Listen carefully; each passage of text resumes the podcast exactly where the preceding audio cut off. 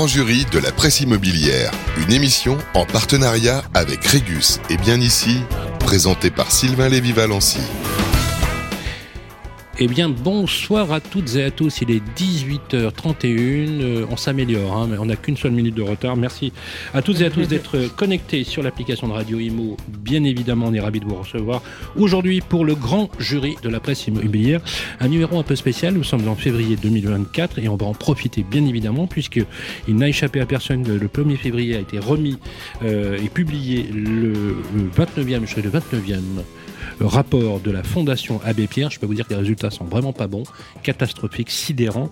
Euh, et c'est bien de cela dont on va parler aujourd'hui avec nos amis du grand jury de la presse immobilière euh, et les journalistes autour de nous. Bérénice de Villeflorio, comment ça va Bérénice? Bonjour, ça va très bien et vous? Voilà, on va parler du mal logement, c'est un vrai sujet. Tout à fait. Voilà, et euh, on va tâcher de donner une large antenne à notre invité du jour. Il sera avec nous dans quelques instants, il est sur le plateau, c'est Christophe Robert, le délégué général de la Fondation Abbé Pierre. Bonjour Virginie Grelot, bonsoir.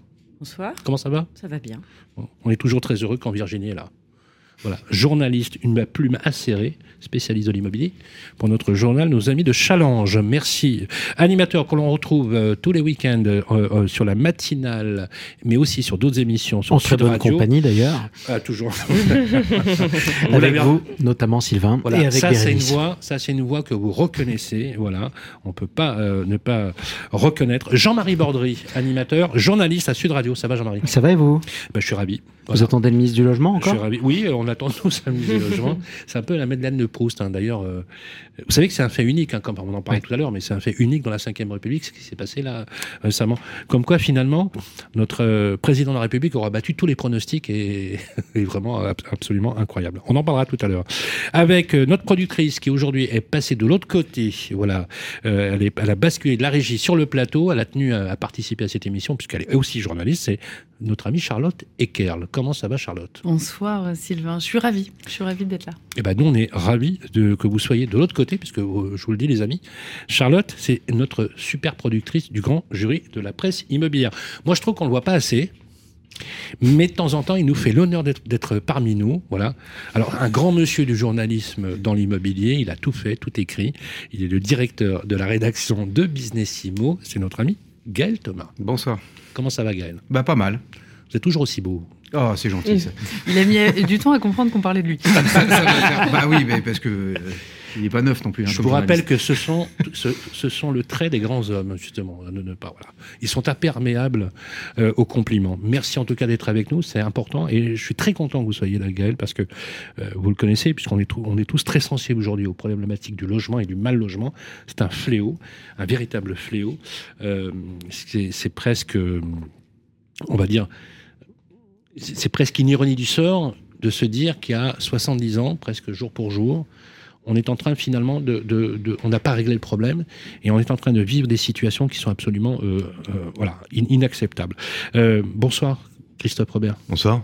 Merci d'être avec nous. Merci à vous. C'est un vrai plaisir.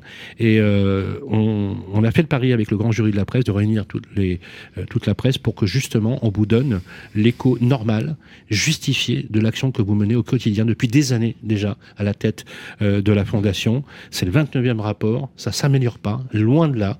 On en parlera si vous voulez bien tout à l'heure.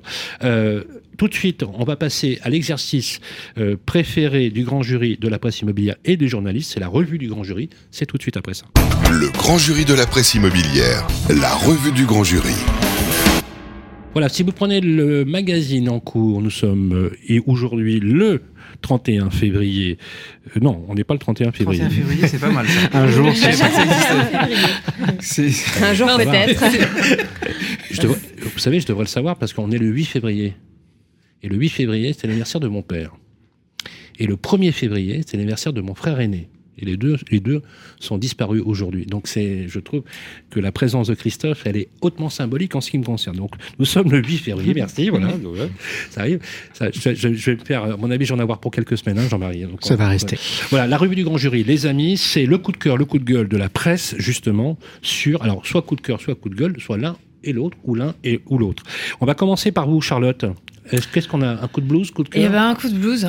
Un coup de blues parce que. C'était déjà le cas. Hein, bah ouais, mais moi je suis dans le blues, hein. moi. Ouais. Moi j'aime la musique. Donc, chante... euh... Charlotte, elle chante le. Non, mais c'est vrai en plus, elle chante le blues. Vous savez Je chante le blues. Ouais, non, bah, c'est un coup de blues sur la location puisque euh, l'offre de logement a été divisée par deux euh, depuis 2021 en location.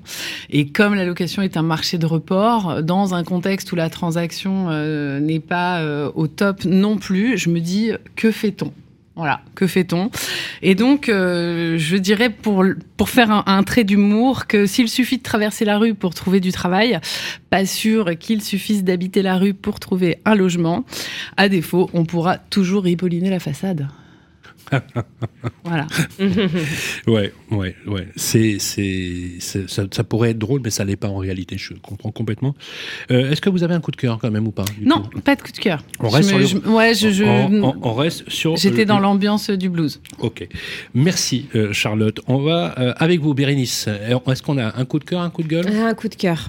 Ah. Alors je me suis dit qu'il allait y avoir beaucoup de coups de, de gueule et de blues. du coup, voilà, j'essaye de voir le, le, verre à moitié plein. Euh, c'est difficile en cette période, mais euh, une bonne nouvelle euh, pour les, les, ménages qui souhaiteraient emprunter, c'est que les taux euh, avaient baissé en janvier euh, et là ils se stabilisent. Donc ils continuent même à baisser chez certaines banques et que toutes les banques sont de retour sur le marché du crédit.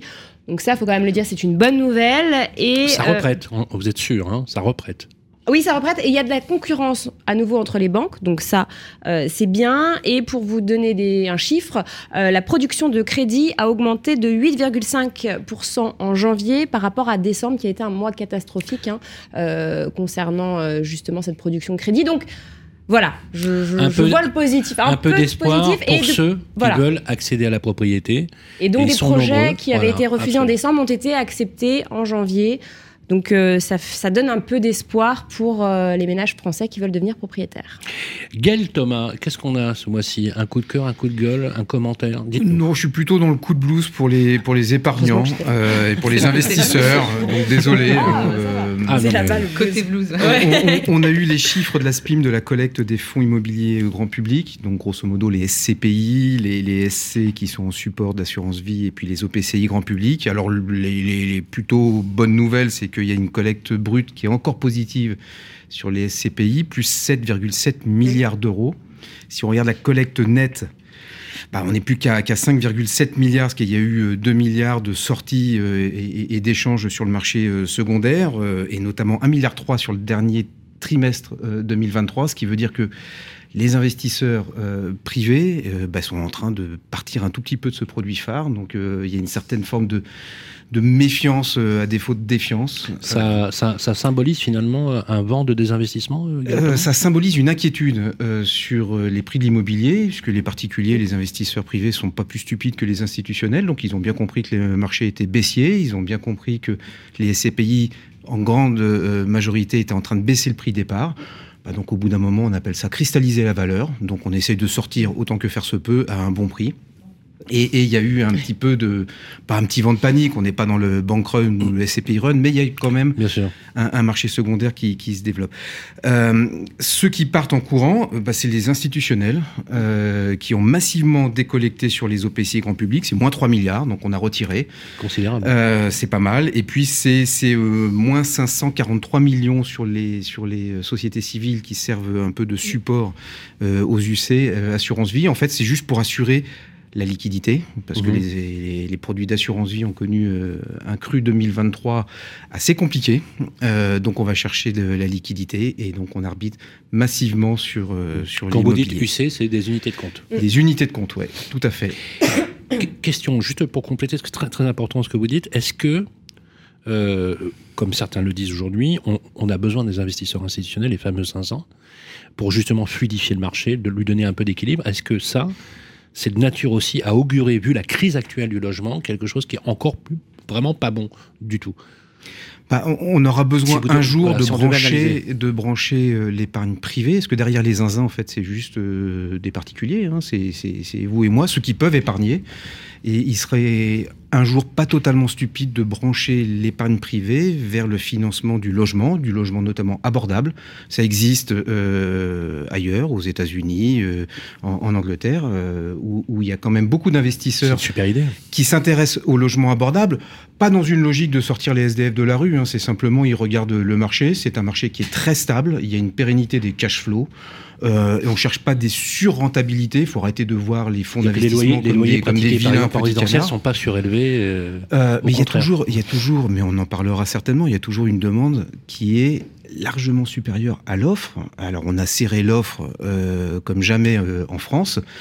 Et bah, quand bien même la démographie, quand même on arrête de faire des enfants depuis un ou deux ans, euh, le temps que la démographie fasse ce, ce, son œuvre, on aura toujours un décalage entre la demande et l'offre. Ou alors on arrête de divorcer, ou alors on, fait, on remet euh, papa-maman à la maison. C'est très clair. Euh, je sais pas, mais en tout cas, tant qu'il y a ce, ce, cette demande qui est largement supérieure à l'offre, bah, ça reste un produit euh, de, de, de, placement qui est, qui est intéressant. Donc je pense qu'un jour, il faudra quand même donner les moyens fiscaux, juridiques, réglementaires pour avoir des grands fonds de pension sur l'immobilier, sur le logement abordable, des SCPI dédiés au logement abordable, des foncières cotées dédiées au logement euh, abordable.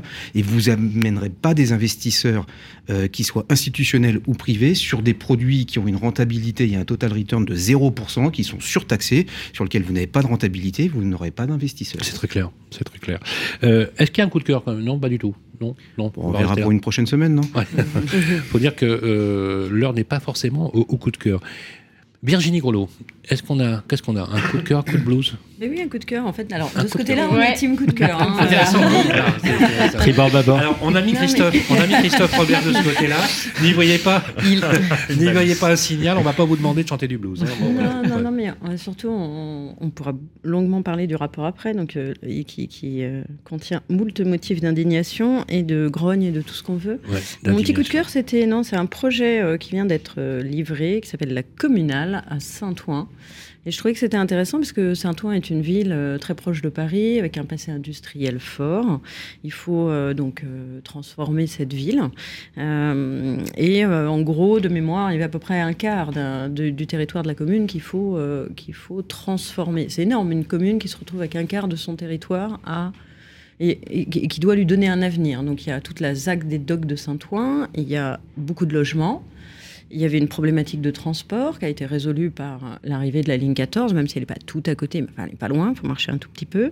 Et puis, euh, une ville, c'est aussi du bureau, mais c'est aussi des lieux communs et des commerces. Et donc, il y a là, vient d'être livré ce qui s'appelle la communale, qui est l'ancienne usine Alstom, où on fabriquait des, des gros disjoncteurs électriques, je crois. C'est une usine qui date de 1924, où euh, beaucoup d'odoniens, d'ailleurs, ont travaillé. Hein. Certains sont revenus sur les lieux. Donc, euh, ça fait partie de leur histoire Ça a été arrêté en 2006. On est en 2024. Hein, je voulais être juge du temps qu'il faut pour réaliser un projet urbain tout de même. Et puis, euh, donc c'est un grand euh, tiers-lieu, on va dire, on va appeler ça comme ça, qui se veut à la fois euh, gastronomique, culturel et festif, parce qu'on peut aussi vivre des choses un peu sympas quand on vit en milieu urbain. Abordable?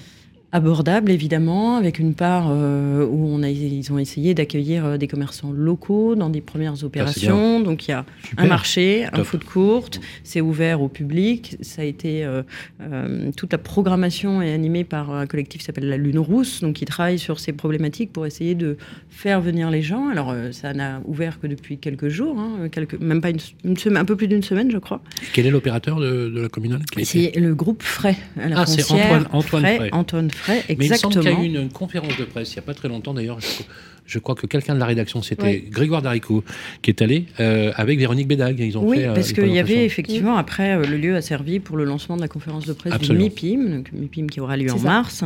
Euh, et ils ont pris effectivement cet endroit parce que ça, ça, ça a du sens. D'ailleurs, ce serait un, une des thématiques fortes, je pense, du MIPIM, de dire on fait quoi de tous les bureaux euh, ou toutes les friches, ou toutes les zones, ou toutes les anciennes usines dont on ne sait pas forcément quoi faire. Si on regarde, ne serait-ce qu'en bureau, la zone Saint-Denis, Saint-Ouen, Aubervilliers, euh, toute la frange nord de Paris, il y a six ans de stock. Six ans de stock. Donc c'est énorme. Donc ces surfaces, il va falloir à un moment les transformer. Elles sont techniquement, c'est faisable ou pas, mais en tout cas, il va falloir euh, réfléchir. À l'heure où le logement est un vrai sujet, là, on a une ressource. Euh, Alors il y, a des, c'est plus ou moins facile. Techniquement, c'est plus ou moins faisable, mais en tout cas, il y a euh, quelque chose à faire. En tout cas, là, c'était une ancienne usine. Il y a très longtemps, je me rappelais plus de, de l'année, mais à l'époque, c'était l'agence Sagaz et Partners qui s'était implanté sur un bout de l'usine. Ils étaient un peu tout seuls d'ailleurs hein, dans leur coin. Euh, tout le monde se demandait ce qu'ils allaient faire là-bas. Ils ont sans doute été un peu précurseurs, comme, euh, souvent dans ce genre de territoire. Et donc là, l'idée, c'est il y a eu ces grands, tous ces immeubles de logement. Il y a eu ce raccordement donc par le métro. Aujourd'hui, il y a ce tiers-lieu assez animé. On peut y aller le jour, le soir, euh, etc. Et puis, une, une, une, partie commerçante où, notamment, une des priorités, ça a été de mettre, j'y tiens beaucoup parce que N'habitant pas loin, je sais combien c'est difficile. Il y a un cabinet médical. Et ça, c'était une mm. vraie mm. demande. Des... Vous avez euh, l'hôpital Beaujon à Clichy. Si vous avez été aux urgences, vous savez que ça va vous demander beaucoup de temps. Donc, une des priorités, c'était de remettre aussi un cabinet médical, donc qui est là. Euh, voilà, c'est comme ça, je pense qu'on. Je trouve que l'exemple est intéressant de voir, euh, effectivement, tout est pas simple, tout est pas parfait, mais on, retricote, on refait de la ville avec euh, toutes les parties prenantes qui doivent, qui doivent y être. Seul coup de cœur pour, le, pour Virginie Grelot Oh ben là, oui. Voilà, bah, ça met, du, ça met du beau. Merci Virginie, très très beau projet, magnifique. Jean-Marie Bordry, est-ce qu'on a un coup de cœur ou un coup de gueule Désolé, je vais trahir mon côté. Oh là non, alors vous êtes à gauche ou... Non, pardon. Mais écoute, en tout cas, euh, je suis à, la gauche du père, on va le dire comme ça ici. Euh, quoi qu'il en soit, non. oui, c'est vrai. Ça fait plaisir d'avoir des amis ici. Mais toujours, exactement. Non, non, c'est un petit coup de gueule. On va, on va en reparler d'ailleurs samedi prochain avec vous et Bérénice. Euh, un petit coup de gueule un petit peu naïf, mais malgré tout sincère sur contre ces propriétaires parisiens qui bricolent pour se débarrasser comme par hasard au mois de juillet et au mois d'août prochain de leurs locataires pendant les Jeux Olympiques, parce que les classes moyennes c'est bien gentil quand elles peuvent occuper leur appartement pendant toute l'année. Mais si on pouvait faire de la place pour les fils d'oligarques ou d'autres pendant les Jeux Olympiques, ce serait bien. Ce serait multiplié par 5. Je comprends que c'est difficile de se dire qu'on pourrait, euh, qu'on est en train de louer quelque chose qu'on pourrait louer cinq fois plus cher pendant les JO. Mais malgré tout, euh, prier les autres d'aller prendre des vacances à ce moment-là, c'est pas non plus la meilleure manière euh, d'appréhender son rôle de propriétaire. Alors ça, c'est envoyé je pense que ça résonne aussi voilà, dans, l'esprit. Est-ce que vous avez un coup de cœur ou, on en reste là? On va en rester là. On attend le prochain ministre, on verra qui ce sera. C'est vu pour la revue du grand jury. Place maintenant au grand entretien, l'objet de notre grand rendez-vous de la presse immobilière. À tout de suite. Le grand jury de la presse immobilière, le grand sujet. Bonsoir Christophe Robert. Bonsoir. Merci d'être avec nous. Alors, euh, vous n'arrêtez pas depuis la publication du rapport le 1er février. Euh, vous n'êtes pas épuisé? Non. Vous gardez le moral? Parce que je, vous ai vu absolument partout. Ça fait quelques années que qu'on se connaît, que, je vous suis. Euh, l'an dernier, ça a été absolument incroyable, l'emballement à, à, la publication du 28e rapport. Là, pareil, et pourtant, rien ne bouge. Entre-temps, vous avez accepté, avec aussi euh, beaucoup d'espoir, euh, la mission euh, que vous a confiée Elisabeth Borne, celle de co-animer le volet logement du Conseil national de refondation. Vous y avez cru pendant plusieurs mois. Oui. Et Dieu sait que quand on a vu les mesures arriver, que la montagne ayant accouché d'une grenouille, ça a dû vous mettre sérieusement en colère. déjà, bonsoir à toutes et à tous. Merci pour cette invitation. il faut rappeler un peu l'histoire. Euh, moi, je, siégeais au CNR national, dit plénier, où il s'agissait d'aborder les questions qui préoccupent euh, nos concitoyens, qui préoccupent le pays à tous les niveaux. Et euh, donc, il s'agissait du grand âge, il s'agissait d'un certain nombre de, sujets qu'avait proposé le, le, président de la République autour de ce CNR où se rassemblaient 25 personnes et une douzaine de ministres. Et lors de la première séance euh, de ce CNR, le MEDEF a pris la parole à un moment et a dit Mais il y a un sujet qui n'est pas traité ici et qui fait vraiment sens à tous les niveaux, d'un point de vue territorial, ce que l'on veut faire de la ville, d'un point de vue social, d'un point de vue scolaire, d'un point de vue euh, de l'emploi, euh, du point de vue de la mobilité professionnelle, c'est le logement. Et nous, représentants des entreprises de France, nous vous disons que là, il y a un énorme problème. Les associations d'élus enchaînent en disant, bah nous, huit problèmes, enfin, dans nos permanences, 8 sollicitations fortes sur 10, c'est autour du logement. Ensuite, les syndicats ont enchaîné dans ce même registre, et puis évidemment, moi. Ce qui fait qu'à la fin de la journée, là je vous résume une journée en 30 secondes, hein, mais une journée avec le président de la République, la mm. première ministre, euh, le président de la République dit bon, manifestement, euh, sur le logement, il va falloir penser quelque chose. Donc, on provoque le CNR logement. Et après, on nous propose de le, de co-animer, Véronique Bédag et moi-même, considérant qu'avec ces deux euh, personnes, on avait à peu près le spectre, en fait, de, de, personnes intéressées. Ça a commencé avec la remarque du MEDEF, historiquement. oui. Ben oui, mais depuis d'ailleurs le MEDEF n'a cessé de rappeler. Absolument. évidemment, on n'est pas tout à fait sur les mêmes registres qu'à la Fondation Abbé Pierre, sauf quand même sauf quand même sur le registre euh, démocratique euh, de la citoyenneté, des territoires, de l'aménagement du territoire, euh, de la dynamique économique du pays. Et si vous voulez, je, pointais la dimension démocratique. Moi, je regrette pas du tout d'avoir fait le CNR, de travailler six mois avec 200 personnes avec qui on a essayé d'oublier chacun ce que nous sommes, nos identités, nos mmh. business. pour certains, nous on n'a pas de business, mais, pour aboutir à quoi qui sont Écoutez, pour aboutir déjà à un certain nombre d'orientations communes, incontournables, je vous donne un exemple.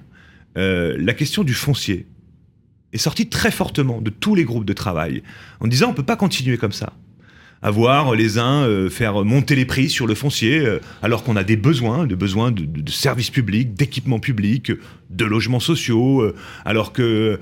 Donc, ce travail qui a été fait, il reste là. Et j'espère qu'il sera utile à un moment ou à un autre. Je pense qu'il le sera. Et si la question c'était est-ce que vous recommenceriez Oui, je le referai. Parce que je crois que moi je respecte les responsables politiques et je pense qu'on sortira pas des difficultés qu'on connaît dans le domaine du logement, de la santé, de l'éducation sans du politique. Ça suffira pas la bonne volonté des acteurs économiques, des euh, acteurs sociaux comme nous sommes à la Fondation Abbé Pierre. Euh, euh, on a besoin euh, d'avoir une vision, on a besoin d'avoir une, grille de lecture de ce qui se passe sur les marchés, euh, sur les souffrances sociales, pour se dire on va dans ce sens. Et on donne de la visibilité à tous les acteurs. Dans tous les secteurs économiques, on a besoin de visibilité pour pouvoir se projeter, pour pouvoir envisager la suite. Et donc, s'il n'y a pas du politique, on s'en sortira pas. Ou alors ça sera la jungle. Le plus fort gagnera. Et c'est pas satisfaisant et c'est pas ça la République. Donc c'est pour ça que nous on répond à ces propositions-là et on dit oui, on y va. Après, ça prend, ça prend pas. C'est une autre question. Christophe Robert, on va développer tout ça parce que c'est très important. Je, cite, je vous cite, euh, au niveau du rapport, la bombe sociale du logement a explosé. Hein euh, c'est c'est pas un terme anodin hein, ce, que vous, ce, que, ce, que, vous dites. Euh, et je voudrais qu'on dégraine juste quelques, quelques chiffres qui ont été euh, extraits avec euh, euh, Charlotte sur le rapport, bien évidemment, qui est beaucoup plus conséquent et que je vous invite, les amis, à consulter en cliquant sur le lien. Vous savez, sur le podcast, vous cliquez, vous arrivez directement sur la page de la Fondation Abbé Pierre et vous avez accès. 26% du ménage ont eu froid chez eux en 2023, ils étaient 14% en 2020. 767 000 interventions pour impayés d'électricité en 2022. Ils étaient 553 000 interventions en 2019. 93 000 ménages prioritaires d'ALO, droit au logement opposable, on va en parler tout à l'heure, en attente de relogement en 2022. Ils étaient 78 000 en 2021. 330 000 personnes sans domicile aujourd'hui en France, en domicile fixe. 143 000 en 2012 plus du double. 9 157 000 personnes sous le seuil de pauvreté en 2021. Ils étaient 8 565 000. Je, prononce lentement à dessein pour que vous compreniez bien ce qui se prépare dans notre pays en 2020. 8 351 personnes en demande non pourvues au 115 le soir, dont plus de 2 822 mineurs le 2 octobre 2023, c'était 6 351 personnes, dont 2087 mineurs en un an auparavant. Et il y, a eu quelque chose qui m'a sidéré. Je pense que tous, on a été heurtés par ça. Vous vous rappelez des reportages sur les enfants qui dormaient dehors, et notamment des bébés. On a vu ça. Et on, on sait tous, je ne sais pas si ça vous a fait le même effet, mais moi je me suis levé ce jour-là avec la gueule de bois ça a été un choc terrible. Je sais que vous y êtes extrêmement euh, sensible. Euh, ce que je vous propose, Christophe, c'est qu'on commente tous ces chiffres et on va entrer dans le vif du rapport en commençant par les questions de nos amis journalistes. Qui veut, qui veut démarrer? Virginie? Euh, Alors effectivement, vous dites que donc vous y croyez encore. En tout cas, vous n'allez pas euh, relâcher ce combat, ça c'est sûr. Est-ce que alors il y a le combat du logement, mais dans les chiffres qu'a cité Sylvain, il y en a un quand même qui interpelle beaucoup, c'est le le taux de pauvreté en fait. Et ce qui euh, on constate cette paupérisation massive de la population française. C'est plus d'un million de personnes en, un an, c'est ça? C'est au erreur de ma part? 550 000. pardon. J'exagère un peu, mais. Ils étaient 8 565 000 en 2020, ils sont 9 157 000, absolument, un peu plus de 15 millions. Euh... Effrayant. Est-ce que, est-ce que une des, on sait qu'il y a des gens qui travaillent, qui n'arrivent pas à se loger. Mhm. Euh, est-ce que le, sujet, il n'est pas plus global? C'est un sujet d'emploi, c'est un sujet euh, euh, de répartition peut-être de la dépense publique et des aides sociales? Est-ce que il y avait eu, hein, on avait beaucoup parlé de, la baisse des APL. voilà, quelles sont pour vous les priorités euh, pour essayer, en tout cas, de réduire cette part de la population. Enfin, on voit ce phénomène croissant, en tout cas, de paupérisation de la société, et, c'est ça qu'il faut stopper, je pense. Oui, euh, plusieurs choses par rapport à votre question. Euh, ce que l'on constate, c'est que le coût du logement mm. est trop important pour une part grandissante de la population. dans les années 60, c'était le premier poste de dépense des ménages, c'était l'alimentation. Mm. Euh, aujourd'hui, c'est le logement. Les proportions se sont inversées dans les années 2000 avec la hausse des prix. Euh, en moyenne, 30% si on prend tous euh, les éléments périphériques autour du logement, y compris l'assurance, etc. donc, 30%, c'est une moyenne. Mm. Ça veut dire que pour beaucoup, c'est 40, 50, 60. Tout à fait. Et pour beaucoup de personnes que nous, on aide à la Fondation Abbé Pierre, c'est plutôt 60. Donc, votre question, c'est elle est triple. C'est est-ce que les logements sont trop chers? Enfin, le coût du logement est trop élevé. Mm. Est-ce qu'il n'y a pas assez de salaire? Mm. euh, Ou est-ce qu'il n'y a pas assez de protection? Sans doute un peu de tout. Mm. Euh, la question euh, des loyers, bien sûr en dehors du logement social ou des logements indignes, donc qui, qui, sont en dessous du marché, je crois qu'il y a une déconnexion très forte entre les deux. Donc, au fond, euh, dans l'action possible de la politique publique, il y a deux dimensions. Euh, on peut encourager les salaires, évidemment, mais il y a la nécessité de protéger les plus fragiles. Et qu'est-ce qui s'est passé? Même à l'échelle, je ne parle pas seulement hum, depuis 2017, mais j'en parlerai quand même parce que c'est assez impressionnant. Euh, les outils qui servaient au moment où dans les années 70, en 77, la réforme barre, on a dit on va libéraliser un peu le marché. Pourquoi pas? Mais par contre, comme il y a des gens qui vont passer à travers les mailles du filet, on va venir les soutenir avec les aides personnelles au logement. Mm. Or, ces aides personnelles au logement, elles évoluaient pendant toute une durée en fonction de l'évolution de la situation financière des ménages, des coûts du logement et de la situation familiale. Mais ça coûtait trop cher. Donc, euh, à un moment, les coûts du logement ont augmenté sensiblement, mais pas les protections, notamment les APL. Donc, le cadrage ou, ou la compensation que faisaient les APL n'a plus eu lieu. Et ça, c'est pas seulement le fait depuis 2017, même si ça, s'est accéléré considérablement ah depuis 2017, mais il y avait déjà eu des économies qui avaient été faites. En gros, pour vous la faire vite, euh, pendant 10 ans, par exemple, entre 2000 et 2010, les loyers ont augmenté deux fois plus vite que le montant de l'APL et les charges trois fois plus vite que le forfait euh, charge des APL. Donc, voilà, il faut faire des choix. Soit on dit on régule les marchés du logement, soit on dit on régule les marchés du logement et on produit du logement social ou seulement l'un ou l'autre soit on aide les ménages. Le problème, c'est qu'aujourd'hui, il n'y a rien. C'est-à-dire que non seulement, et le Premier ministre nous annonce un choc de l'offre, oui, le slogan de 2017. mais, et la, baisse des, APL par Emmanuel Macron, ça a dû, ça a dû vous sidérer en Écoutez, je vais vous dire une chose. Euh, en 2018, euh, le président de la République, on, on travaille ensemble avec l'Élysée pour faire la politique du logement d'abord. Je vais avec le président de la République à la mairie de Toulouse annoncer le plan quinquennal parce qu'on trouve ça bien. Une semaine après, on nous annonce les coupes sur les APL. On nous dit, mais vous êtes une girouette, vous, parce que nous, évidemment, on était sur toutes les ondes pour dire, mais c'est pas possible. là, on est vraiment au cœur, on est vraiment au, cœur du sujet. Mais juste pour terminer, pardon, les coupes sur les APL, mm. euh, dédiées aux ménages dont on vient de parler, et les APL forcées, la baisse forcée des APL pour les bailleurs sociaux, c'est 4 milliards par an en rythme de croisière. Là. 4 milliards Vous vous rendez compte? On n'est pas sur euh, quelques centaines de millions d'euros. Donc, à un moment, ce type de décision produit un ensemble d'effets. 125 000 logements sociaux financés en 2016, 82 000 en 2023, et la production globale, avec un choc de l'offre attendu, puisque c'était le programme d'Emmanuel Macron, eh vous savez ce qui se passe, moins de 300 000 logements en 2023, et ça va continuer de dégringoler. Charlotte par rapport à ce que vous dites, en effet, c'est alarmant et, je pense que c'est pas un rapport de plus, c'est un rapport qui arrive dans un contexte où euh, on est en crise euh, vraiment côté logement. Et pour le coup, ce qui, ce qui m'a marqué à la lecture du rapport, c'est la pauvreté en France. Aujourd'hui, euh, on rendrait responsables les pauvres de leur situation.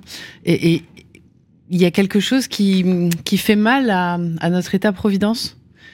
C'est intéressant ce que vous dites. C'est très intéressant. C'est-à-dire qu'avant, on était pauvre, le gouvernement, enfin, en tout cas, l'exécutif le, le, était là pour. C'était pas une euh, tare d'être pauvre. On, au on aidait. Il y avait une volonté. On aidait et on avait cette redistribution, ce sens de la redistribution qui nous permettait justement de réégaliser un petit peu les richesses. Y avoir un mauvais courant qui disent finalement. Euh, et, et, donc là, en fait, on a l'impression que tout, tout est aligné pour faire en sorte que ceux qui ne s'en sortent pas s'en sortent encore moins et, euh, et on les regarde comme ça. Ah, ah, ah. c'est pas bien. C'est horrible. Quelle est votre question Je trouve ça terrible. Bah, je veux savoir quel est votre sentiment par rapport à ça. Mais ça fait deux questions sur la pauvreté. Je pense qu'il faut qu'on précise quelque chose pour dire de quoi on parle. Parce que, en fait, vous savez, le seuil de pauvreté, c'est un seuil hyper arbitraire. En, fait, on dit tous ceux qui touchent moins de 1200 euros. Euh, c'est quoi, oui, c'est quoi le seuil de pauvreté? 1160, ça évolue avec le, SMIC, hein, donc, euh, mais 1160, 1200. Et on dit tous ceux qui sont en dessous de ce, de ce montant-là de ressources. Ils sont, considérés comme pauvres. Et puis avec des situations familiales différentes, ça, évolue. Et en fait, ça représente à peu près 9 à 10 millions, parce qu'il y a à peu près un million de personnes, enfin 600 000 personnes qui ne sont pas dans le viseur, dit l'INSEE hein, d'ailleurs, mmh. parce que mmh. euh, les enquêtes de l'INSEE sont que sur ceux qui ont des logements, en fait, mais ceux, pas que ceux qui sont en foyer, ceux qui sont Il y aurait des personnes qui sont en dessous des radars sociaux. Alors justement, j'allais y venir. C'est pour misère ça invisible. C'est pour ça que vos, vos deux questions sont extrêmement importantes. Donc, on va dire grosso modo, 14% de la population qui est mmh. pauvre. Mais ce n'est pas le reflet des fragilités. Parce que qu'est-ce que ça veut dire? Si vous avez 1300 ou 1400 euros, vous n'êtes pas pauvre. Mais si vous dépensez 700, 800, 1000 euros pour vous loger, bien sûr, vous êtes pauvre. Donc il faut mmh. regarder autrement. Et il mmh. existe un autre indicateur, ce qui s'appelle la privation sociale et matérielle que l'INSEE produit, que nous avons rappelé dans le rapport, qui est lui-même cet indicateur en augmentation. Et ce qui est intéressant, c'est de coupler les deux en enlevant les doubles comptes pour pas faire euh, un cumul qui n'aurait pas de sens. Et là, qu'est-ce qu'on observe? Ben, Que c'est plutôt 20% de la population qui est en situation soit de pauvreté au sens monétaire, soit de pauvreté au sens de privation matérielle et sociale. Et à mon avis, c'est plus ça le chiffre réel des mmh. fragilités dans notre pays. Or, on voudrait laisser entendre que les pauvres, et c'est ça votre question, ce sont quelques-uns qui ne se lèvent pas tôt, ce sont quelques-uns qui je ne sais quoi, qui devraient faire ceci ou cela. En gros, je vais le résumer comme je, je le pense en restant calme, mmh. c'est toutes ces personnes qu'on montre du doigt mmh. alors qu'on devrait leur tendre la main, mmh. qui sont concernées. Et en fait, quand les chiffres que vous rappeliez en introduction, c'est ça qui est en train de se passer. Je vous donne deux chiffres. les, les prix alimentaires, plus 22% en deux ans. D'accord? L'électricité plus 40%. Mais vous vous rendez compte ce que ça veut dire pour des gens qui ont des petites ressources? Donc il y a les plus pauvres qui s'enfoncent, par rapport à votre question, et une partie de ceux qui étaient sur le fil, qui soit basculent, soit ont peur de basculer, mais de toute façon, même s'ils n'ont pas basculé, ça crée des craintes et parfois des colères qui se transforment en des choses qui ne sont pas bonnes pour la société.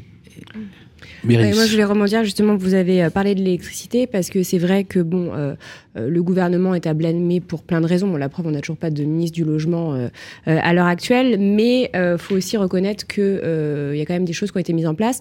vous avez parlé donc des prix qui ont augmenté. C'est vrai qu'il y a un contexte aussi géopolitique international qui était imprévisible, qui a aussi beaucoup joué ces deux dernières années. Vous voulez dire qu'on accuse un peu facilement finalement les bah, politiques publiques? C'est pas ça, c'est qu'il y a eu la guerre en Ukraine, enfin l'invasion de l'Ukraine par la Russie, euh, qui a, causé, euh, qui a eu des répercussions répercussions énormes sur de nombreux pays, hein, parce qu'il n'y a pas qu'en France qui a, eu ces problèmes.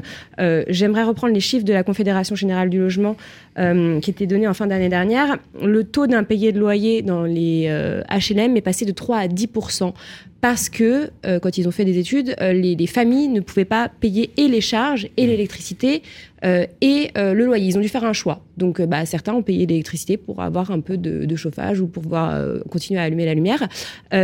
Or, le gouvernement a mis en place des boucliers tarifaires plus élevés que chez tous nos voisins européens. Donc, il y, a des milliards qui ont été dépensés. 40. 40. Alors, c'est oui, 30 à 40 milliards. voilà. En net. Donc il y a quand même des, choses qui ont été faites. Euh, je, pense qu'il que, que, faut aussi reconnaître qu'il euh, y, y, a un contexte géopolitique international qui est dramatique et qui rentre aussi euh, en jeu Commentaire. Oui. alors deux choses très importantes. D'abord, c'est intéressant de rappeler d'ailleurs effectivement, on n'est pas en train de dire, les amis qui nous écoutez, on n'est pas en train de dire qu'on tape gratuitement sur le gouvernement ou les politiques publiques. Il y a quand même eu des choses de. Ah non non non, mais, attention, je, je, je, défends pas, je défends personne. Non, non, non, on va d'abord parler du logement rapidement par rapport à votre question et ensuite le bouclier. Sur le logement, euh, je, pointais des défaillances de politique publique parce que le logement est considéré comme un des vecteurs majeurs de baisse de dépenses budgétaires de l'État. Donc à un moment, y compris pour relancer le parc privé, euh, clairement, hein, c'est la sortie du CNR, c'est euh, on, restreint le PTZ et on annonce la fin euh, du, du, Pinel. Mais ça, c'est des éléments politiques. On aurait pu faire du contrat cyclique avec le logement social, comme ça a été fait après 2008, etc. Mais effectivement, il y a une deuxième lame, et c'est ça la bombe sociale. Mm. La deuxième lame, c'est l'augmentation des taux, c'est l'augmentation des coûts de construction, c'est l'impossibilité pour certains d'accéder à la propriété, etc. Sur le bouclier, Bien sûr que c'est un effort considérable de la nation. Mais sincèrement, je vais vous dire ce que j'en pense. Euh, c'est un effort énorme. J'ai 25 milliards, 15 milliards sur deux ans. Bon. Mais là, qu'est-ce qu'on a fait en faisant ce bouclier? On a aidé tout le monde de la même manière. Hmm. Les ultra, ultra hmm. riches. On a aidé les personnes ici qui n'ont pas besoin forcément d'être aidées. Ceux qui consomment peut-être même plus. Donc on les a aidés à consommer, parfois même plus. Vous voyez ce que je veux dire? Et quand on a retiré, et c'est normal parce que c'est intenable dans la durée de dépenser 25 milliards là, 15 milliards là, ça ne peut pas continuer comme ça. Quand on le retire, c'est ce qui est en train de se faire, et je comprends que le gouvernement fasse ça, pendant ce temps-là, on enlève pour tout le monde. Et on n'aide pas les plus fragiles. Malgré cette hausse, vous n'augmentez pas le chèque énergie. Vous, vous, ne calez pas le montant du chèque énergie sur l'inflation, comme c'est le cas pour le SMIC, par exemple.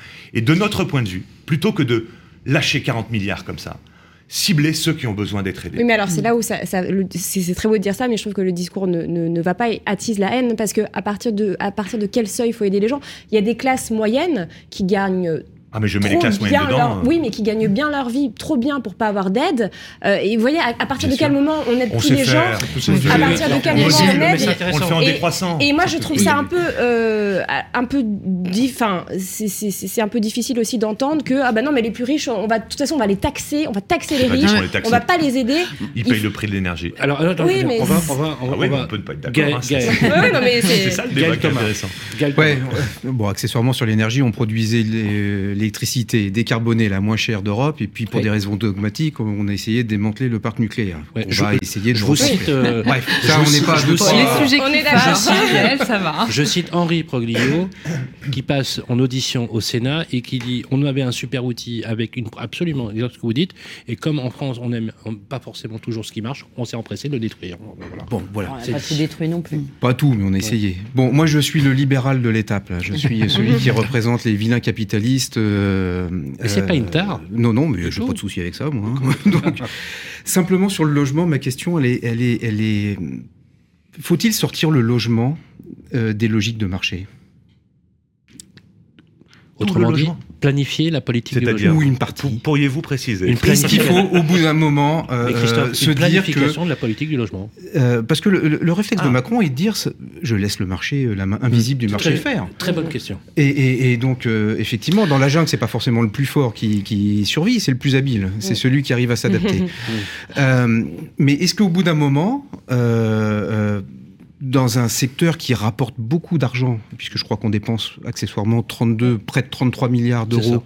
Euh, on subventionne euh, à hauteur de 33 milliards d'euros. 33, 39 milliards d'euros et 86. heureusement, heureusement, encore que le secteur est contributeur net. Hein. et, ça nous, et, ça hein, rapporte 89. Euh, donc au bout d'un moment, est-ce qu'il ne faut pas sortir une part, une part du logement, le logement social, le logement intermédiaire qui a disparu, parce que les investisseurs et notamment les assureurs sont partis de cette classe d'actifs. Est-ce qu'il ne faut pas les sortir des logiques de marché qui, euh, euh, effectivement, peut être violente. Euh, je peux vous dire que quelques investisseurs immobiliers qui se sont massivement endettés et qui ont massivement acheté avec des taux bas, mais pas avec des taux fixes et, pas amortissables, mmh. sont en train de se mordre un petit peu les doigts. Donc, au bout d'un moment, est-ce qu'il n'y a pas une partie du logement qu'on doit sortir des logiques de marché Une exception immobilière. Bah, c'est un bien de première nécessité. Alors, déjà, sur les 33 ou les 39 milliards, euh, D'aide. Oui. De soutien. Mais de quoi parle-t-on? De quoi parle-t-on? Euh, Nous parlons de la TVA 5,5 pour les travaux chez les particuliers. Est-ce que vous pensez qu'il faut enlever cette TVA à 5,5 hein? C'est-à-dire qu'il euh, il y a un mélange dans ce 33 ou ce 39 milliards. D'abord, est-ce qu'on considère les montants de l'État, plus des collectivités locales, plus mm. des partenaires sociaux? C'est ça, en fait, qui s'est passé. Hein. C'était 43 milliards on a un niveau aujourd'hui d'investissement de la puissance publique, État, collectivités locales et partenaires sociaux qui n'a jamais été aussi bas par rapport au PIB mm. depuis qu'on analyse ce chiffre. Donc il y a eu une baisse, c'est le choix que vous venez de, rappeler. Mais à l'intérieur, il y a quoi? Bah, il y avait le Pinel, enfin les, queues aussi de, du flot, de, de, Cellier, etc. Vous avez euh, là, euh, je disais, la TVA 5,5 pour les travaux chez les particuliers. Vous avez les avantages de taux euh, pour les bailleurs sociaux, euh, l'exonération de TFPB, etc., etc. Donc il faut regarder chacune d'entre elles. Et vous avez bien sûr les APL, qui étaient à hauteur de 18 milliards et qui sont descendus à peu près à 14, 5, 15 milliards du fait des, baisses que j'évoquais euh, tout à l'heure. Donc, moi, je ne sais pas répondre à votre question. Je ne suis pas spécialiste comme tous ceux que vous êtes autour de cette table. Ce que je sais en revanche, c'est que on a un outil qui fonctionne très bien, qui est le logement social. Qui fonctionne très bien, adossé sur l'épargne populaire, qui produit des logements de qualité, hmm. qui crée de l'emploi, qui, euh, permet d'avoir des logements à proposer à des personnes qui ont besoin d'être aidées une partie de fonctionnaires, une partie de travailleurs modestes, hein, les premières lignes, les deuxièmes lignes, euh, les plus pauvres, mais pas seulement. Hein. Rappelons-nous que si on regarde les ressources des ménages en France, 66 à 70% des ménages sont éligibles au logement social, mais certains sont propriétaires, d'autres veulent pas y aller, et c'est leur choix, etc. Si au moins on pouvait faire valoir la solidarité à travers des APL qui seraient à nouveau plus performantes, et soutenir euh, le logement social pour que on puisse loger les personnes que je viens de citer, ce serait déjà pas mal. Après, je crains quand même que l'histoire nous montre que même dans le parc locatif privé, il y a besoin d'inciter. Il y a besoin de créer un élan. Euh, prenons un exemple. Euh, dans d'autres registres, le, projet l'ANRU. On fête aujourd'hui les, les, 20 ans de l'ANRU. C'était la stratégie de Jean-Louis Borloo, de dire on va mettre des moyens sur la table, on va remettre les quartiers populaires au centre de l'action publique et ça va drainer des, des moyens des financiers privés. grand ministre du logement que nous ayons eu avec de vrais moyens. En tout cas, une vraie efficacité, euh, une durabilité et une intelligence pour Créateur de embarquer tout le monde loi et, et, notamment des, des, ressources financières euh, du privé. Absolument. Sauf que l'argent est rare, donc, me semble-t-il, et c'est un petit peu l'axe du CNR, un des axes sur l'aspect budgétaire, c'est de dire ce que nous investissons la nation, notre argent en fait, collectif, doit servir deux dimensions, la dimension sociale et la dimension écologique. Donc il faut trouver les bons équilibres pour être suffisamment attractif, à mon sens, et répondre à ces injonctions-là. Jean-Marie Bordry.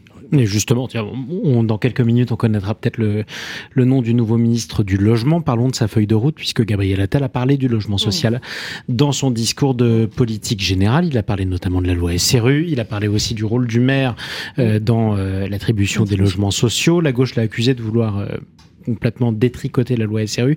Est-ce que c'est votre cas aussi? Alors écoutez, là ça va être très clair. Je, je... Faut, faut, faut pas faire ça. Donner l'attribution, le pouvoir d'attribution. Non, non, je parlais pardon, pardon, de décompter le logement On peut revenir sur là-dessus, mais sur la loi SRU, pourquoi? Très simplement, enfin, je veux dire, à un moment, il y a des slogans, il y a des phrases. Euh, cette loi, elle a, elle a, elle a dépassé les alternances à droite comme à gauche. Elle a fini par s'installer dans le paysage. Sans jamais être appliquée. Oui, enfin, euh, nous suivons ça de près depuis 20 ans, mais de très très près. Euh, elle a produit la moitié des logements sociaux hmm. depuis 20 ans. Elle a poussé des villes qui hmm. ne construisaient aucun logement social à le faire. Alors, ils ne sont pas au niveau, c'est là où vous avez raison, de rattrapage qui était rendu par la loi. On est à peu près à deux tiers qui ne hmm. respectent pas leurs objectifs, mais ça ne veut pas dire qu'ils n'avancent pas. Vous voyez ce que je veux dire C'est mieux que rien. Vous êtes en train de dire c'est mieux que rien. Non, non, c'est très bien. C'est-à-dire que même si c'est insuffisamment rapide à notre goût, mm. euh, ça pousse à le faire. Il y a des villes qui sont sorties, elles ont atteint les 25% de logements sociaux. Euh, on pourrait dire, on pourrait réfléchir à la manière de la faire mieux appliquer, mais elle est salutaire. En revanche, pour répartir le logement mm. social, hein, en revanche, qu'est-ce que dit le Premier ministre? Il dit, bah finalement, on va faire entrer le logement intermédiaire. Logement intermédiaire dont nous avons besoin dans beaucoup de marchés. Hein. C'est n'est mmh. pas une attaque que je fais contre le mmh. logement intermédiaire. Mmh. En revanche, euh, l'intention du législateur en 2000, c'est de mieux répartir les logements sociaux qui concernent déjà, on l'a dit tout à l'heure, un peu plus de deux tiers des ménages en France potentiellement. Là, le plafond des logements intermédiaires, c'est quoi? À Lyon, pour un couple avec deux enfants, 7500 euros par mois. Et le Premier ministre parle de classe moyenne à ce moment-là. Regardons, Regardons la réalité des ressources des ménages. Mm. Regardons la France telle qu'elle est. Regardons où est-ce qu'il y a besoin d'être aidé. Encore une fois, on a besoin d'intermédiaires, mais ne les faisons pas rentrer dans la loi et ses rues. Concrètement, ce que veut faire pour vous Gabriel Attal, est-ce que c'est faire en sorte qu'il y ait moins de logements sociaux ou plutôt qu'on soit en mesure de moins en construire dans certaines villes? Ah, vous me cherchez là. Euh, c'est mon métier. Je vais y aller alors. Euh, c'est ni fait ni à faire. C'est une prime à ceux qui n'ont pas fait. Mm. Imaginez ce qu'entendent les maires là, qui ont batailler pour construire, pour atteindre leurs objectifs, parce qu'ils sont républicains, parce que c'est une des plus belles lois de la République, parce qu'elle a une vision sociale, elle a une vision territoriale. Vous voyez ce que je veux dire De la solidarité. On dit, bah vous, vous avez 60% de logements sociaux, vous en avez 5. Écoutez, on vous demande de rattraper en 20 ans le niveau de 20 ou 25, hein, c'est selon les territoires, en 20 ans. Bon voilà, pour loger les, enseignants, les policiers, pour loger euh, des personnes en situation de pauvreté, pour loger des classes moyennes inférieures. C'est ça dont on parle. Et quand le Premier ministre parle de classe moyenne, et qu'il met en face le logement intermédiaire, bah écoutez, c'est simple. Il y a 2,6 millions de demandeurs de logements sociaux, de ménages, demandeurs de logements sociaux aujourd'hui. Un chiffre jamais atteint. À l'intérieur de ces 2,600 millions de euh, demandeurs de logements sociaux, vous avez 3% qui correspondent au logement intermédiaire. Voilà. Donc faisons du, logement intermédiaire, réfléchissons au levier, euh, peut-être pour faire revenir les investisseurs institutionnels. C'est compliqué, on le sait tous, hein. mais euh, ne transformons pas cette belle loi. Donc non, non, mille fois. Pourtant, c'est bien parti pour. Non, je pense pas. Hmm. Parlons du rôle du maire. Alors là, c'est plus technique. si vous voulez, on y va. Hein. ah non, non, mais moi je. Les maires, sont, les, sont, ils sont les plus exposés. D'ailleurs, euh, c'est assez désespérant. On, a fait le salon des maires. Hein. Euh, on était au salon des maires, au congrès des maires, et on a eu un chiffre qui était absolument incroyable. On en a parlé d'ailleurs avec Jean-Marie. C'est ceux qui, jettent l'éponge en cours de mandat. Alors ça, je veux dire, c'est incroyable. Bah ça a doublé. Ça a doublé. Bien sûr. C'est-à-dire qu'il y a une désespérance absolue.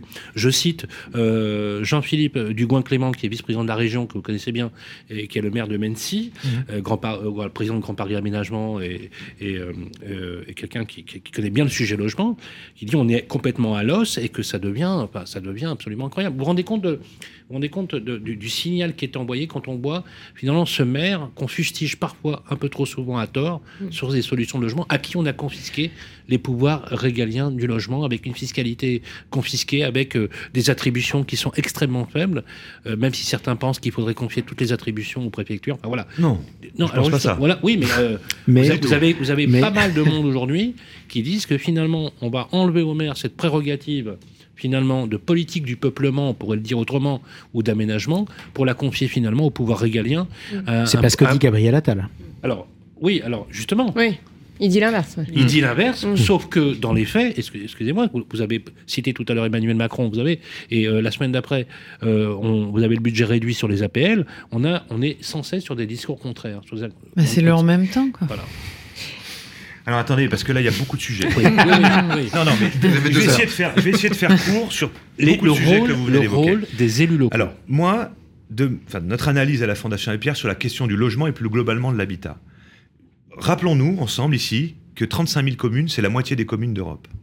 Et que ça fait autant de décisions à des échelles, parce que c'est le maire qui a le mm. dernier mot sur le foncier et qui décide si on construit ou pas et qu'est-ce que l'on construit. Je pense que c'est une énorme difficulté dans notre pays. Il y a trop de maires Ah non, pas du tout. ils sont je soumis à dépression. Je, parle, je parle de. Pardon? Ils sont soumis à dépression, les Oui, oui, non, mais bien sûr. Non, non, non, non. Alors, je ne dis pas qu'il faut supprimer le maire. ne le faites pas dire ce qu'il a fait. C'est difficile Je vous laisse préciser. Mais il y a trop de communes. Alors, en tout, cas, en tout cas, pour nos enjeux de logement et d'habitat, et de transport, le bassin d'habitat, le bassin d'emploi mmh. et la bonne échelle territoriale. On ne pourra rien faire. Regardez le Grand Londres, regardez, enfin, partout euh, où on a fait des belles choses en France, mmh. euh, c'est à la bonne échelle territoriale. Donc il faut d'abord avoir ça en tête. Mais le maire est, plébiscité euh, en France. Mmh. Donc il, peut continuer à avoir beaucoup, beaucoup de missions, de rôles, etc. ensuite, alors, sur la question de ce que propose le Premier ministre, faisons confiance à ce pays, enfin. Il y a des forces, il y a des richesses, il y a des intelligences, et il y a eu un cumul de d'organisation de l'intervention publique. Sur les attributions de logements sociaux, qu'est-ce qui se passe? L'idée n'est pas de donner tout au préfet, mais ce n'est pas du tout le cas. Donc c'est faux de dire ça. C'est faux. C'est-à-dire ceux qui ressentent les choses comme ça, soit ils le ressentent pour de vrai, ma foi, soit ils jouent avec ça. Euh, qui a des attributions? Le préfet, vous l'avez dit, à hauteur de 25% pour loger les ménages dits prioritaires, plus 5% pour les fonctionnaires. Après qui? Bah, Ceux qui mettent au pot. Action Logement. Mmh. Bah oui. Bah la Poste, parce qu'elle va financer un moment. Bien sûr. SNCF, etc. Donc vous allez dire quoi? Vous allez dire, écoutez, maintenant, le modèle économique dont on sait qu'il est construit avec des apports financiers divers et variés, et c'est nécessaire, parce que ça coûte cher de construire, bah en fait, vous allez perdre votre registre d'attribution, vous. Mais non, mais ils font ça pour ça. Action Logement, ils font ça pour loger des, des, salariés, des entreprises qui sont collectées. absolument, C'est le rôle. sont collectés. puis c'est la raison d'être. Donc, franchement, franchement. En revanche, euh, ce que dit le Premier ministre qui est intéressant, c'est il faut encourager les maires bâtisseurs. Je crois que c'est ça le message pour moi que je retiens. Vous allez me dire, je retiens ce que je veux. Le problème, c'est qu'il y en a de moins en moins. Mais ça, c'est ce que nous avions proposé à la sortie du CNR, encourager les maires bâtisseurs. Oui, mais en fait, il y en a plus. Et nous, on interviewe les maires. Moi, Gabriel Attal se réveille en disant il faut encourager les maires bâtisseurs. Non, mais de quoi on parle? Le problème vient d'où? C'est d'être gentil, enfin, c'est quand même incroyable. non, non, non. Il y, a un problème qui est que les habitants ne veulent plus de logements sociaux, les habitants des communes. Et moi, j'ai. Ils veulent plus de logements. Ils veulent plus de logements, d'ailleurs. Et ça, c'est. J'ai eu de nombreux maires qui me disent que ça s'est inversé, ça s'est intensifié ces cinq dernières années. Hein. C'est Gilles Averoux Hein, le, maire de Châteauroux, euh, qui m'a dit ça il y a deux semaines. Ça s'est intensifié ces quatre dernières années.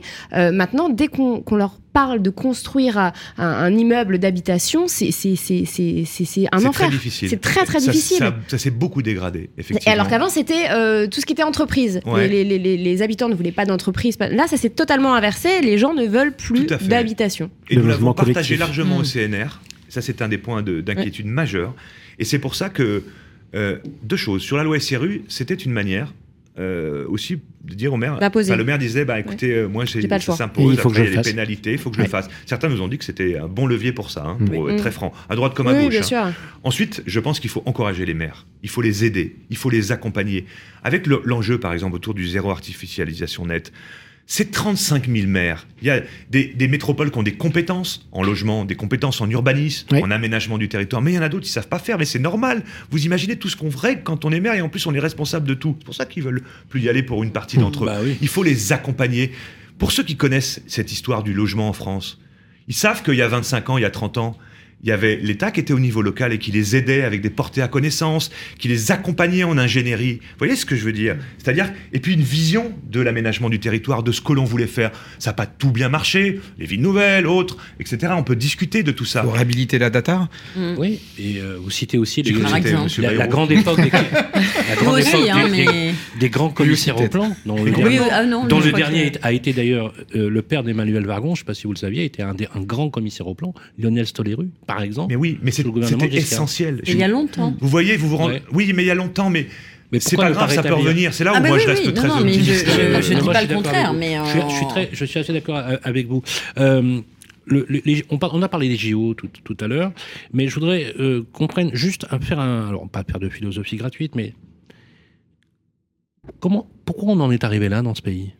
Qu'est-ce qui fait que le socle moi, je me souviens des discours euh, qui avaient tenu, enfin, tenu, je me souviens dans les, dans, les études que, que j'ai faites, euh, général de Gaulle, Pompidou, euh, une époque qui était flamboyante, même si effectivement il y a eu cet urbanisme un peu flamboyant qui était quand même, une, qui était quand même une, un grand progrès social. Vous savez, les, les grands ensembles, etc.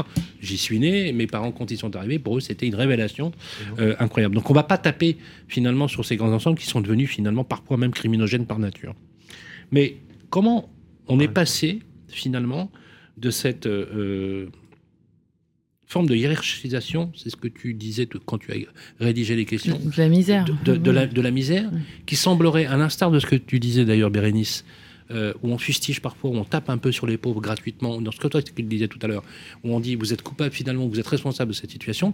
Comment a-t-on fait, Christophe Robert, pour perdre ce fil fraternel qui fait socle, qui fait société Comment a-t-on pu, dans un pays aussi riche, où il y a eu vraiment des fortunes, Gaël, tu, tu, tu, vas pas me, me, euh, me, détromper sur la question. Il y a eu des fortunes considérables dans les 20 dernières années, y compris dans l'immobilier.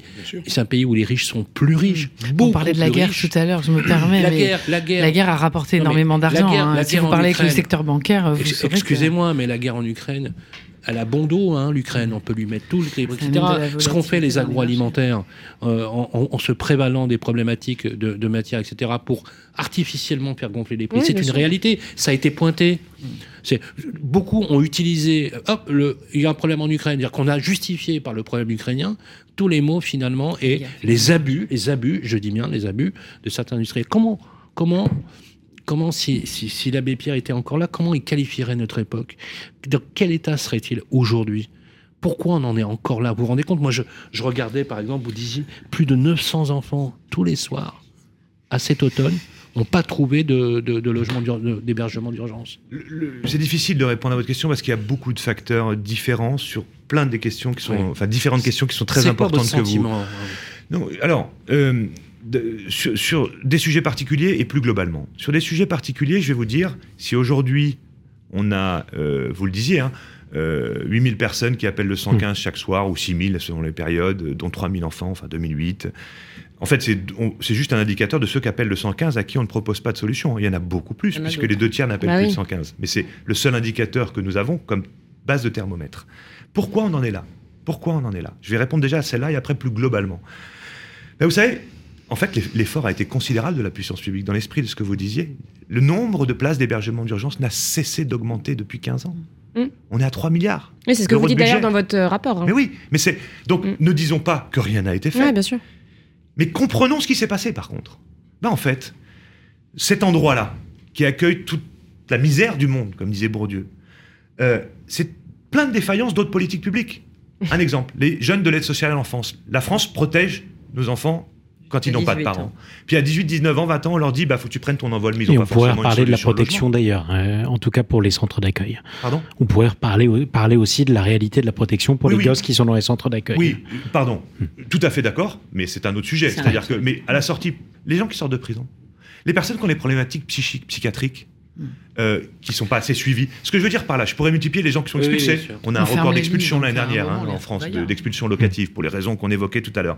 Donc, ces insuffisances de politique publique, parce que ces, ces endroits-là, on n'a pas assez de, de, moyens. La psychiatrie est vraiment en difficulté dans notre pays. Sauf que ces insuffisances, elles ont toujours existé. Je veux dire, on n'en faisait pas davantage il y a 20 ans. bien fortement. Hmm. Si, si on prend la psychiatrie, dans les années 70, on dit on ferme les lits d'hôpitaux, mais on n'a pas euh, euh, bref, les expulsions, c'est vraiment une, c'est exponentiel. Et puis en aval, pas de sortie vers des solutions de logement parce qu'on n'a pas les offres. Vous avez des personnes qui restent dans l'hébergement d'urgence 6, 2 ans, 3 ans, 4 ans, 7 ans, 8 ans. leurs dossiers de demande de logements sociaux sont prêts.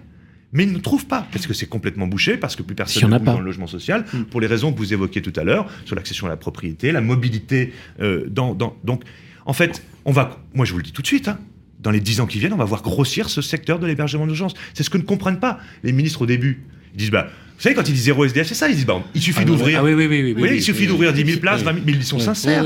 puis après, ils s'aperçoivent que c'est systémique. Mm. Voilà. Ça, c'est. Et puis, un deuxième élément, parce qu'il y aurait beaucoup de choses à dire sur Il y a quelques années, vous aviez d'ailleurs donné quasiment les chiffres d'aujourd'hui en disant, voilà où on va aller.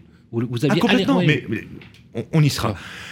Pour la problématique plus globale sur la protection sociale en France, je vais vous dire ce que j'en pense, c'est pas très marrant. Je me demande si euh, vous savez qu'on a un des systèmes de protection sociale le plus puissant du monde, hmm. historiquement. Euh, système le plus puissant du monde. Oui, oui, enfin, oui, oui. J'essaie de dire que vous avez un, système mm. très puissant. Euh, je crois qu'il y a un certain nombre de personnes, de décideurs politiques, pas seulement ce gouvernement, hein, mais de, de, responsables, des gens qui ont des responsabilités, euh, qui ont une vision du monde, qui considèrent que c'est trop. Mm. Et que donc, il nous faut ramener notre protection sociale à un niveau moyen. On est trop attractif mondialement, c'est ça Je l'ai jamais dit comme ça. Alors, il n'y a pas que les décideurs. Il n'y a pas que les décideurs, il y a aussi un grand nombre de Français qui le pensent. Oui. alors, qui ont voté pour ces décideurs. Et, mm. je veux bien qu'on discute de ça. Je, je, dis simplement que c'est pas les Français qui détiennent le cordon de la bourse, des mm. choix qui sont faits. Non, mais c'est eux qui euh, votent. Euh, oui, oui, Si vous voulez, on parle de ça. Mais en tout cas, je voulais vous dire que je pense qu'il y a une, partie des personnes qui pensent ça. Sachant que... qui ont les mains. Gaël, tu voulais ouais, juste une question qu'on se projette un peu. Qu'est-ce qu'on peut faire sur les trois hmm. années et demie euh, prochaines là, qui restent, avec ou sans un sous-ministre du logement? J'ai une réponse. Rien. Non, pardon. Hmm. On peut pas rien faire. Ah non. On peut pas rien faire. Il y a des urgences. Espérer de la puissance publique. Oui. Le sens de la question de Gaël, c'est est-ce qu'on peut espérer des les trois années qui restent sur le pouvoir Alors, ou, privé. Je, pense qu'on doit euh, impérativement considérer, comme la loi d'ailleurs le prévoit en France, donc qu'on ne peut pas laisser les personnes à la rue. Ça, c'est une urgence absolue. On a proposé un plan qui s'appelle le logement d'abord, qui fonctionne bien à l'étranger, aux États-Unis, qui fonctionne bien en France, là où il est mis en œuvre, où l'idée c'est de dire, plutôt que de dépenser un fric de dingue, mm. pour le coup, euh, pour des conditions pas satisfaisantes pour les personnes, en l'hôtel social. Euh, vraiment faire du logement le levier de la réinsertion pour des personnes qui ont vécu des choses difficiles. Et ça marche. Donc c'est le plan logement d'abord que le gouvernement a mis en place, mais le faire monter en puissance. Alors il faudrait qu'on en parle pendant un quart d'heure, augmenter les pensions de famille, le logement très social, le parc privé à vocation sociale pour ceux qui veulent euh, justement mettre à disposition ce logement, qu'on va retaper. Il y a beaucoup, beaucoup de manières de faire je pense qu'il faut absolument qu'on construise beaucoup plus pour détendre les marchés. Mm. Et là, on sait qu'il faut jouer sur tous les leviers, de tous les segments. Euh, supprimer, je prends un exemple, l'APL, accession à la propriété, c'était une erreur. Il faut qu'on encourage l'accession sociale à la propriété mm. pour libérer euh, du logement. je pense aussi qu'il faut bien sûr qu'on arrête cette RLS, c'est 1,3 milliard ah de ponction, ou au moins une partie, je en fixant des objectifs aux bailleurs sociaux, hein, mm. euh, écologiques et sociaux, c'est-à-dire en, disant, en ciblant bien les territoires là où il y en a le plus besoin. Bref, il faut qu'on construise plus, pas n'importe où, pas n'importe quoi, et avec une lecture écologique, parce qu'on ne peut pas faire comme si on n'était pas face à une situation euh, terrible. Après, on peut avoir un débat aussi sur. Euh, et vous parlez pas des salaires Alors, pardonnez-moi, pardonnez-moi. J'étais sur le logement. Il nous reste à peine 9 minutes pour, pour conclure et je voudrais euh, qu'on s'en tienne pas uniquement à des constats, mais parce que vous proposez des, vous proposez des solutions hein, concrètes. Mm. Je, je, vous les cite. Euh, le donc, votre rapport ne s'en tient pas à constater, il suggère des pistes de solutions, comme par exemple relancer, vous l'avez dit, le financement du logement social et renforcer l'outil et vous jugez qu'il est bon, revaloriser les APL, rehausser les minima sociaux, soutenir le travail social, généraliser l'encadrement des loyers. Là, vous n'allez pas vous faire que des amis, euh, notamment sur le marché locatif privé. Vous le savez, ils sont vent debout contre. Euh, ériger. bien que les premiers rapports qui ont été publiés sur l'encadrement des loyers sont quand même assez mitigés. Encore une hmm. fois, il faut peut-être un peu plus de recul pour en vérifier l'efficacité. Ériger en priorité euh, nationale, plus que, que plus, plus que personne ne dorme dans la rue, mais c'est on, aimerait, ça serait extraordinaire, mais on se dit qu'on est vraiment loin du compte. Et budgétairement, l'État français peut-il aujourd'hui se le permettre? L'État n'est pas-t-il pas lui aussi précarisé dans sa mission? Et ces leviers d'action du fait budgétaire, quand on voit aujourd'hui euh, euh, le, déficit abyssal de la France. Je vous remercie de poser cette question, la dernière, parce qu'elle est essentielle.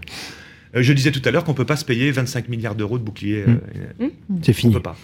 Mais c'était déjà fini avant pour moi. Hmm. On ne pouvait pas le faire avant, pour être très sincère. Hein. Et d'ailleurs, on, ne le fera plus parce que globalement, le ministère, euh, enfin Bercy se fait par Mercier quand il met quand Bercy met en place le bouclier. En revanche, quand Bercy arrête le bouclier, Bercy se fait traiter tous les noms. Donc, euh. et, on on fait pas des choses comme ça indifférenciées. Je l'ai dit tout à l'heure. Enfin, c'est mon point de vue. On, peut en discuter. Euh, en fait, notre idée n'est surtout pas de raser gratis et de ne pas tenir compte de l'état de la dette. Hmm. C'est justement pour ça qu'on cible les priorités de ceux qui ont besoin d'être aidés. C'est ça la protection sociale. Et pourquoi je vous parlez pas des salaires Pourquoi faut, en fait plus de logement social Pourquoi pas augmenter les gens en fait Pourquoi pas s'adresser aux entreprises Non non non mais non l'État non plus d'ailleurs. Parce que c'est un rapport sur le augmenter les salaires. Il y a un problème de salaire en France. Oui, mais l'État Je voudrais quand même répondre à votre question et je vais vous dire pourquoi j'y réponds pas. Les solutions, les solutions. Non non mais le privé. Je parle du privé. Je peux me permettre de. On va rester sur le logement. Oui.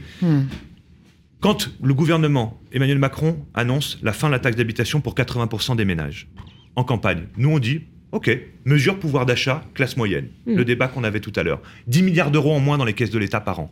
Une déconnexion des collectivités locales via la finance publique avec leurs concitoyens. Grave. Absolument. Mais on dit, non, enfin grave, en tout cas. Ça, ça non, mais il pas. y, a- il y a un report sur la taxe, euh, Alors, sur la taxe foncière, foncière. oui. donc, euh, on Qui a vu bien vu pour on les propriétaires. Qui venir. ne joue pas- qui ne joue pas le même rôle. À Paris, on l'a vu. hein. Et, et- et malheureusement, il y a eu des dérives sur les taxes d'habitation. On a construit je ne sais pas combien de gymnases inutiles, de ronds-points, euh, etc. Donc au bout d'un moment, c'est. Mais c'était pas mon sujet. 10 milliards en moins quand on vire la taxe d'habitation pour 80% des ménages, sachant que les plus pauvres en étaient déjà exemptés. Mm. Donc c'est pas une mesure de solidarité pour les plus pauvres. C'est classe moyenne, mais c'est nécessaire. Et tout de suite, une fois élu, on supprime les 20%. C'est-à-dire les 20% qui restaient, les 20% des ménages les plus aisés, on leur supprime la taxe d'habitation. On rajoute 8 à 10 milliards d'euros d'entrée en moins dans les caisses de l'État. 20 milliards, rien qu'avec la taxe d'habitation. Je vous passe les détails sur euh, les autres coupes. On Ouais. peut pas continuer comme ça. Mauvaise idée, Ce hein. dont nous avons besoin pour, la, pour nos enjeux climatiques, nos enjeux écologiques et nos enjeux sociaux, c'est d'avoir des ressources. On fin- il faut la financer, la transition écologique, pour pas détruire de l'emploi. Pour le, Sauf que vous parlez d'enjeux écologiques. On a l'impression que l'idée, c'est d'encaisser le moins possible pour Ouais. avoir. Il nous reste, non, il nous reste moins de autrement. 5 minutes pour conclure, justement. Ouais. J'aimerais que. euh, voilà, la une dernière c'est de quand réaction même un très rapide. qui était extrêmement inégalitaire entre les territoires. Quand vous voyez qu'à Paris, je veux bien entendre tous les Parisiens grogner, mais à Paris, elle est ridicule. Elle était ridicule, la taxe d'habitation, et la taxe foncière est tout aussi ridicule. Donc elle est. Ça a un peu changé. Hein. Ça a un petit peu changé, mais ça reste quand même changé. une des moins Elle chères. Mais basse. regarde en banlieue. Oui, regarde oui, en banlieue basse. et dans les banlieues beaucoup plus difficiles que certains quartiers de Paris, combien ils payent? Donc c'est quand même extrêmement inégalitaire. Euh, Ça, là-dessus, Oui, mais enfin. euh, Madame Bourlot, c'est- c'est- 20 milliards d'euros Il Oui, faut la non. financer, la transition écologique, le- le- le- la protection sociale, Bah, la c'est au santé, privé de la financer. sécurité. C'est au privé, ce secteur La privé. santé, la non, sécurité, non, la, au la- la transition écologique. Qui pollue le plus Vous avez vu le rapport C'est- c'est euh, pas le logement qui pollue le plus, euh, c'est les- le les- rapport les- Pi- Mais- Et les Pisani-Ferry. C2E, ils payent avec les C2E. Mm. Voilà. Vous avez vu le rapport Pisani-Ferry Oui. Ouais. 70 milliards il dit si on veut vraiment atteindre nos objectifs, dont la moitié de dépenses publiques et la moitié de dépenses privées. On a besoin des deux. Oui, mais moi, ce qui me fait rire, c'est qu'on tape sur les petits propriétaires bailleurs. C'est pas eux qui, qui le, le- le Ah, réchauffement climatique, c'est pas eux. Enfin, Bah, faut attendez, arrêter déjà, faut attendez, euh, s'attaquer. Christophe, on sur tape sur les d'habitation Oui, non, mais on Le tape- DPE, non, non, non, taper- avec le DPE, la loi climat premiers- résilience. Premier- Au 1er janvier Ah, 2000. je sais pas de quoi vous Ouais, parlez. voilà, non, non, non. Oui, je me suis pas pardon, parce que dans ma tête, Ça c'est doit être cher. une habitude ici, Euh, c'est ça mais- C'est évident. Mais, mais, mais, Les, mais- les mais- petits propriétaires qui ont un bien pour compléter oui. leur retraite, etc., c'est vrai qu'ils se sentent complètement exposés et délaissés par le. Et à côté de ça, les, les, les- plus grandes firmes internationales, on dit rien, la Chine, les. États-Unis, il y a un problème. Je rappelle que nous devons rendre l'antenne en moins de 3 minutes et que Christophe Robert est appelé aussi sur d'autres. Oui, c'est vrai. Donc j'aimerais qu'on fasse une conclusion. Pardon. Si je peux poser un Voilà. mot, une question pour vous sur, le, euh, sur deux objectifs difficilement con- conciliables. Vous dites qu'il faut construire davantage de logements, ça on est d'accord. Et à côté de ça, vous rappelez l'impératif écologique. Concrètement, on perd un département français de surface, la surface d'un département français de terres agricoles à peu près tous les 10 ans. Je crois que c'était ça ce chiffre à peu près. Il est contesté Oui. Ah, Peut-être est-il contesté. bon, ok. Est-ce qu'il faut construire davantage? Est-ce qu'on a de la place pour construire partout? Et surtout qu'en plus, il faut loger plus de monde, hein, je précise. Écoutez, franchement, je pense qu'on sait faire. Oui. Il y a moyen de faire. Densification, Et verticalité. dans Creuse. Euh, et là, d'ailleurs, le gouvernement, avec euh, le fonds vert, a euh, contribué à soutenir les maires pour les friches, etc., Mhm. etc.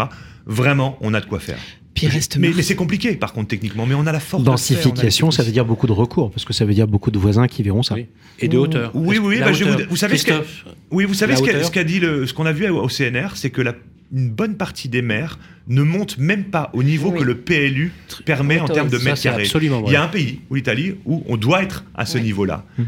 Je pense qu'à un moment, euh, je parlais des 35 000 maires, il y en a qui font du très très bon boulot, il y en a d'autres, peut-être il faut les accompagner, voir un peu les...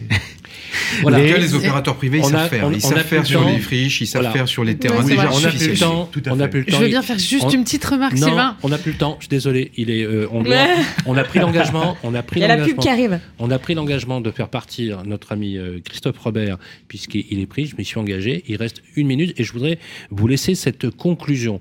Si tu veux dire un truc très très rapide, mais vraiment très rapide, à 20 secondes.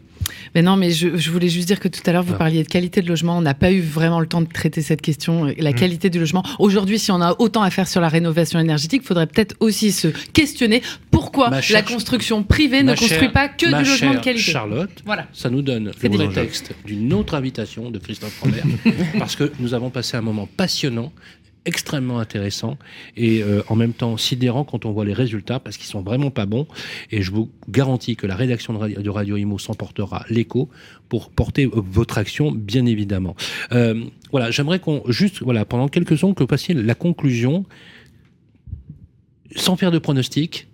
Vous, Christophe Robert, délégué général de la Fondation BPR, comment voyez-vous l'année 2024 se présenter objectivement? comme, ça. Euh, comme ça. Mais si vous voulez nous miner le moral, vous pouvez. Tout est dit hein. là. Non, non, non. C'est un bon résumé. Non, non. Euh, sur nos sujets, je, je pense qu'il peut y avoir quand même une prise de conscience. Je ne sais pas s'il y aura un sursaut, mais un petit sursaut. Je l'espère. J'ai un petit peu entendu dire quand même que certains se rendaient compte que ça rentrait pas dans les caisses de l'État parce qu'il n'y avait pas de mouvement. Euh, que euh, les élus locaux, les maires dont on a beaucoup parlé dans cette émission, tirent la sonnette d'alarme. Mm. Que, euh, bref, donc moi, je, vous savez, les idées, les idées, elles, font leur chemin quand même. Alors il y a des moments où certains résistent très fortement. On n'a jamais eu autant de, de, de papier sur le logement que ces six derniers mois. C'est-à-dire de partout, on est en train de ah rendre visible. Et je ne parle pas des, questions des plus pauvres, hein. je parle de à quel point ça attaque le secteur euh, de l'immobilier sur l'emploi, à quel point euh, euh, c'est des fermetures de boîtes, à quel point, etc., etc., l'emploi. Des personnes qui ne signent pas leur contrat faute de logement. Exactement. Des étudiants qui renoncent à leurs études. Exactement, la mobilité professionnelle, etc., etc. Donc, je pense que ce qui, la bombe qui a explosé dont on a parlé au début, c'était prévisible et écrit d'avance. Donc c'est dommage, c'est du gâchis. Mais je me dis que voilà, peut-être quand même, il peut y avoir euh, une prise de conscience. Et le point positif, moi, c'est le travail qu'on a fait au CNR, parce que vraiment, il y a des cultures très différentes, comme il y en a autour de cette table mais on est capable de parler. Ça a eu l'avantage de comprendre. Ça a eu l'avantage de réunir des forces qui, ah, qui apparaissaient contraires, ah, complètement, sur un front complètement. Et ça, c'est extrêmement encourageant, sincèrement. Merci euh, beaucoup, Christophe Robert. Je rappelle que vous êtes délégué général de la Fondation Abbé Pierre. Je rappelle également que votre rapport est accessible en ligne. Il suffit de se connecter, bien sûr, sur le site, sur le petit onglet, sur le podcast. Vous pouvez le faire. Allez-y euh, et faites-vous aussi l'écho. Euh, et si on peut aussi, bien évidemment, y participer chacun dans la mesure de ses moyens. Merci également à Bérénice de Villefloriot, notre journaliste, pour sa participation. C'était bien. Voilà, merci, merci avec plaisir. On va se retrouver samedi sur Sud Radio avec Jean-Marie Bandry. bien, exactement. journaliste. Merci Jean-Marie de participer. De, voilà, le tout nouveau arrivé dans le club euh, du euh, grand jury de la presse immobilière. Un immense merci à Virginie Grolot notre super journaliste à Challenge. Merci Virginie d'être venue. C'était toujours un plaisir de vous recevoir. Merci à Charlotte, notre productrice, animatrice et journaliste. Et je rajoute aussi coach vocal. Ça mhm. peut être pas mal aussi. Mhm. Puisque elle, ah, on va peut-être vous faire le coup de, cette année d'une chanson en live. Merci, un immense merci à Gaël Thomas, directeur de la rédaction de Business Imo. Merci. On va se revoir au, au MIPIM. Bah oui, je pense. A priori, je descends. Avec grand, grand plaisir. Et enfin, merci à toutes vos équipes également, Christophe Robert, euh, à suivre euh, les programmes de Radio Imo. Et vous récupérez, comme d'habitude, le podcast du Grand Jury sur les plateformes qui vont bien. Prenez soin de vous et au mois prochain. Grand Jury de la presse immobilière, une émission en partenariat avec Régus et bien ici, à réécouter et télécharger sur le site et l'appli radio.imo et sur toutes les plateformes de streaming.